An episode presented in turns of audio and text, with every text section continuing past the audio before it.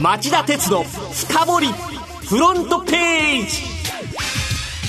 皆さんこんにちは。番組アンカー経済ジャーナリスト町田鉄です。皆さんこんにちは。今週も杉浦さんの代打で私分林理香がアシスタントを務めます。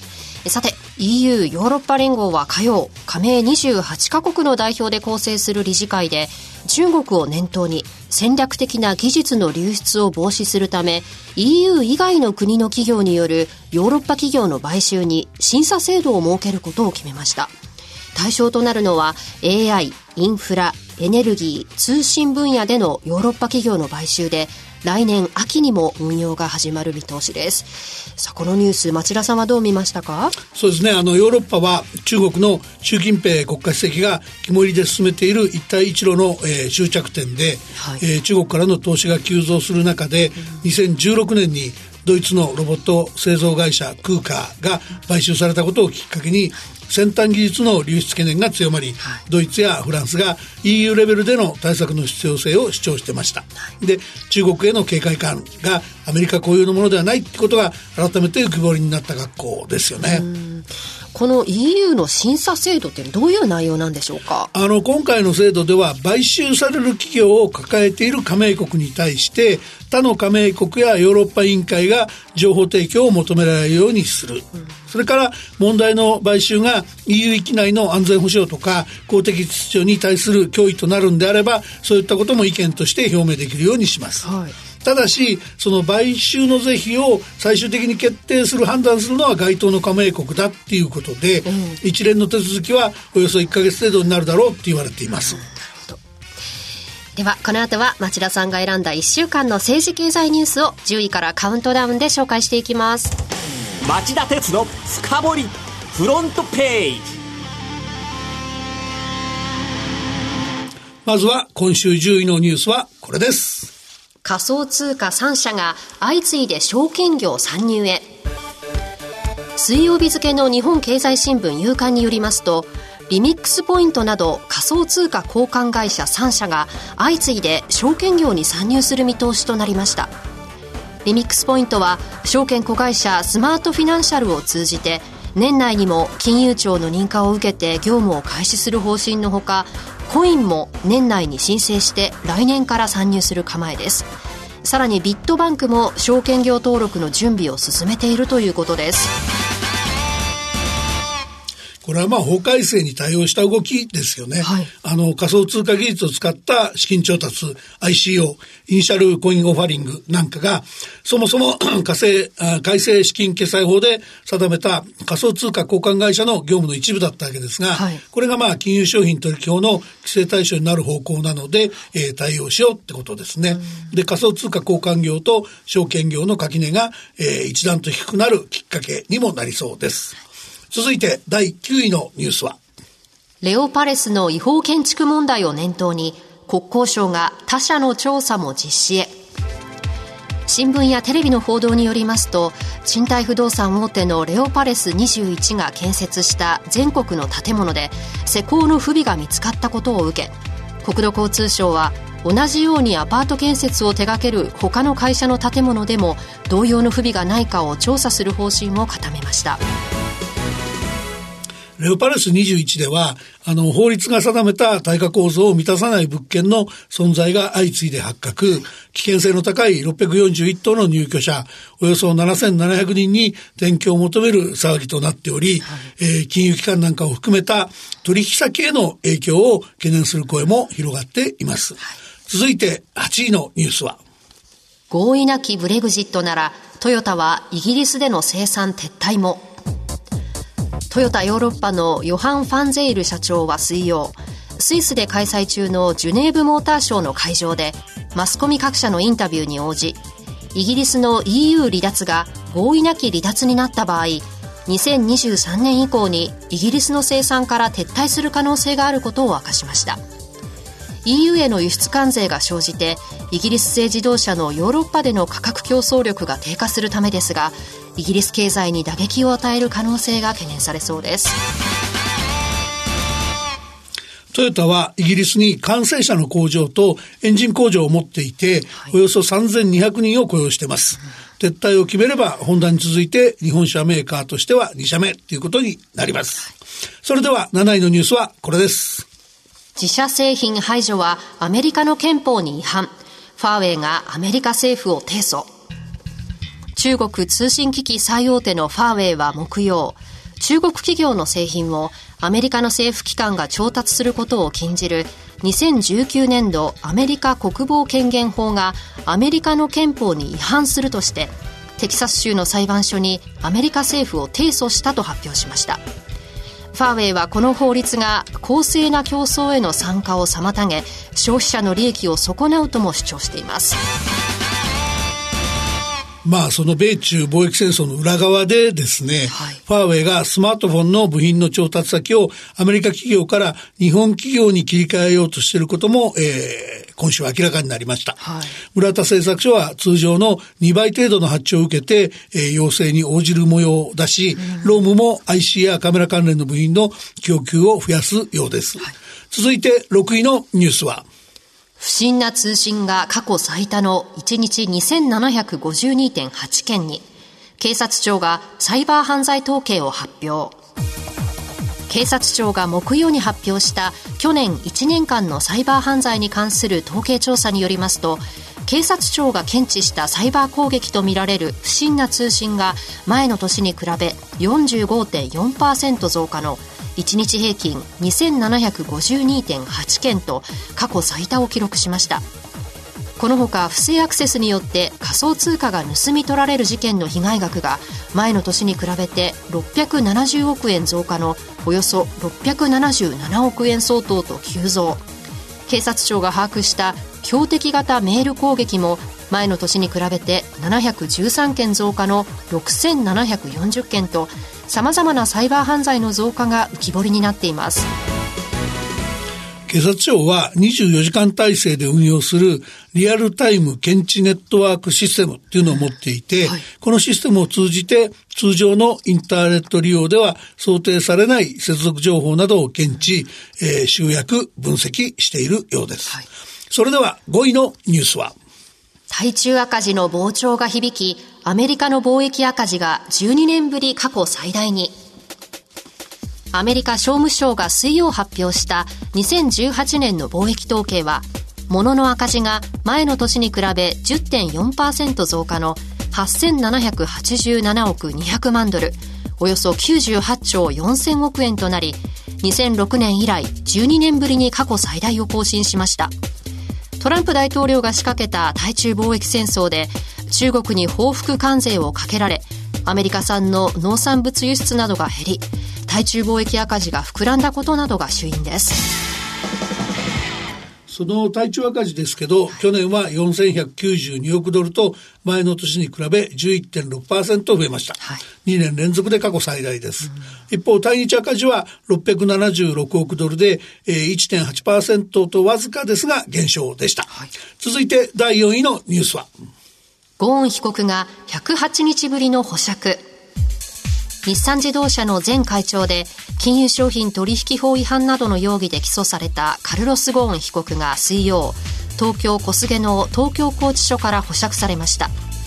去年11月の逮捕以降交留は108日に及びました。弁護団によると前会長は来週以降全面無罪を主張する記者会見を開く方針のほか公判準備を本格化して法廷での検察との対決に備える見通しです。また日産の社内調査による不正疑惑を否定し新体制の確立を急ぐ経営陣への批判を強める可能性もあります。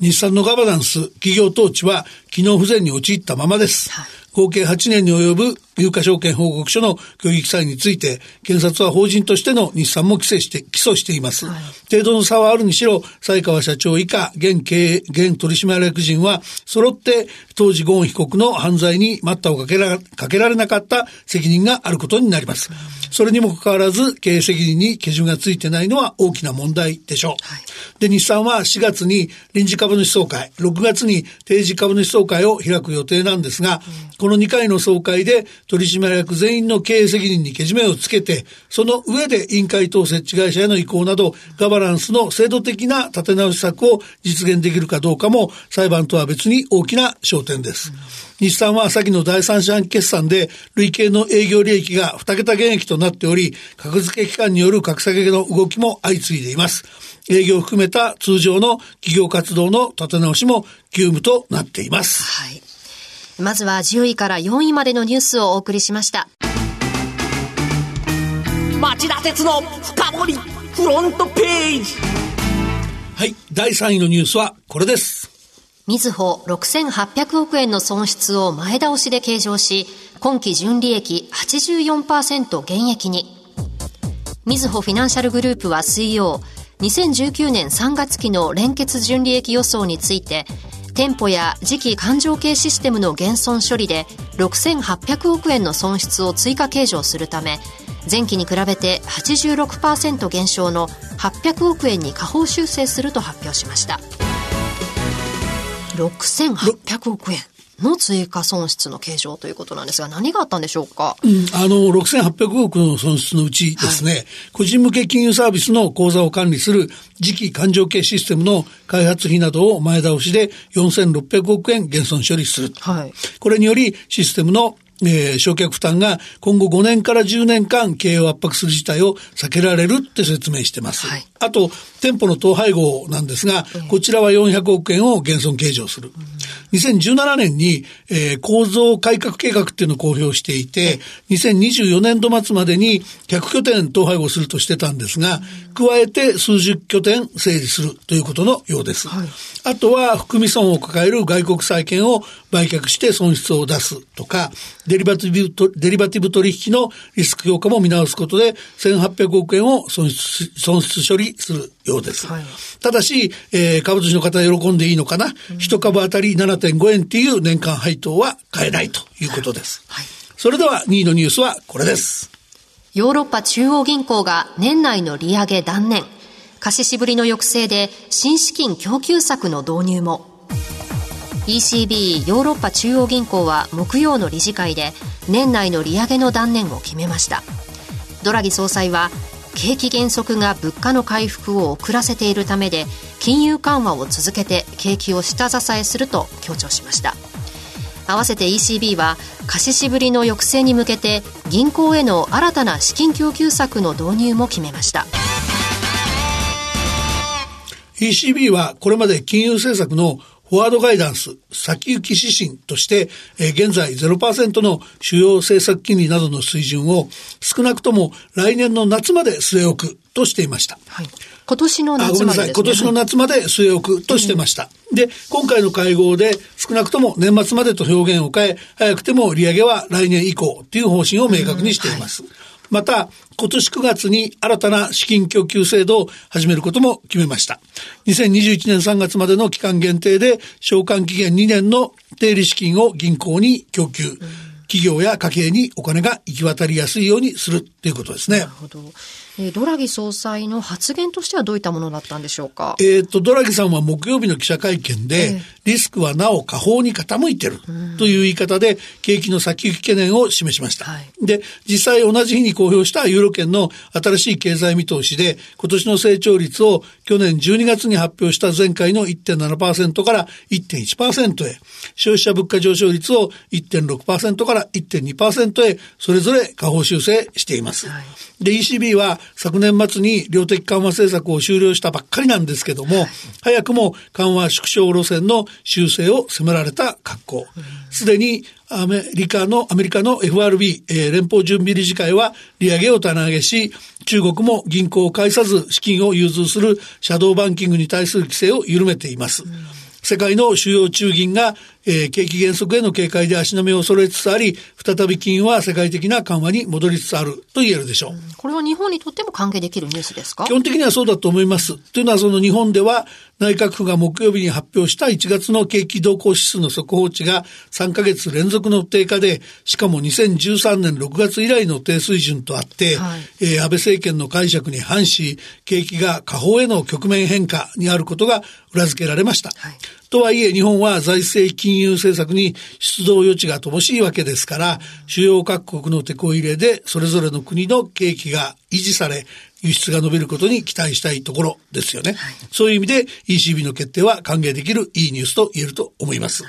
それでは今週1位のニュースはこれです。中国政府全人代で景気てこ入れ策を大盤振る舞い。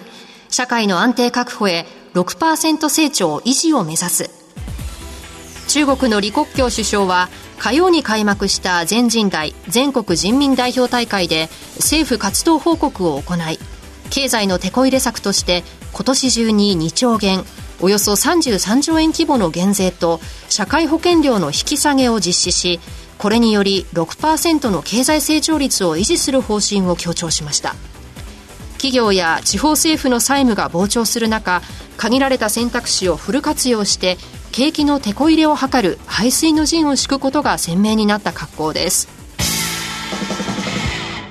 全人代、今回のポイントどこでしょうか？あの、全人代って中国の国会ですよね。はい。えー、李首相はばらまき型の景気刺激は断固やらないと、うん、3000人の代表前に熱弁振るったそうです。はい。ところが、言葉とは裏腹にですね、報告には景気てこ入れ策がてんこ盛りですよね。うんで、最大の柱は企業向けの減税で、はい、あの、付加価値税に相当する税金を製造業で16%から13%に下げるほか、公的年金保険料の企業負担分を今の18%から20%っていう水準から16%まで下げることにした。はい、で、これらの軽減規模っていうのは GDP 国内総生産の2%を超える規模だっていうから相当なもんですよね。でまたその地方政府がインフラ建設企業に充てる債券の発行枠を6割増しの、えー、2.15兆元に拡大するとか、うん、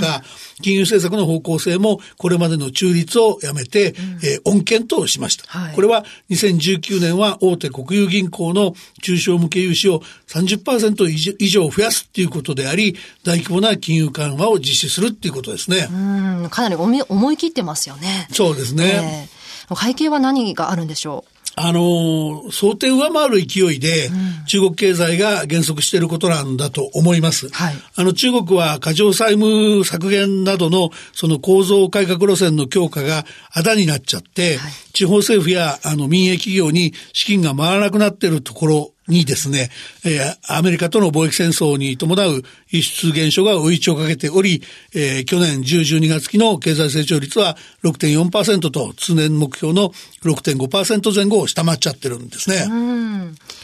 ということで、町田鉄の深掘りお送りしましたが、いかがでした？あ、いかがで、フロントページいかがでしたでしょうか？この後5時35分からは、町田鉄の深掘りで再びお耳にかかりましょう。さようなら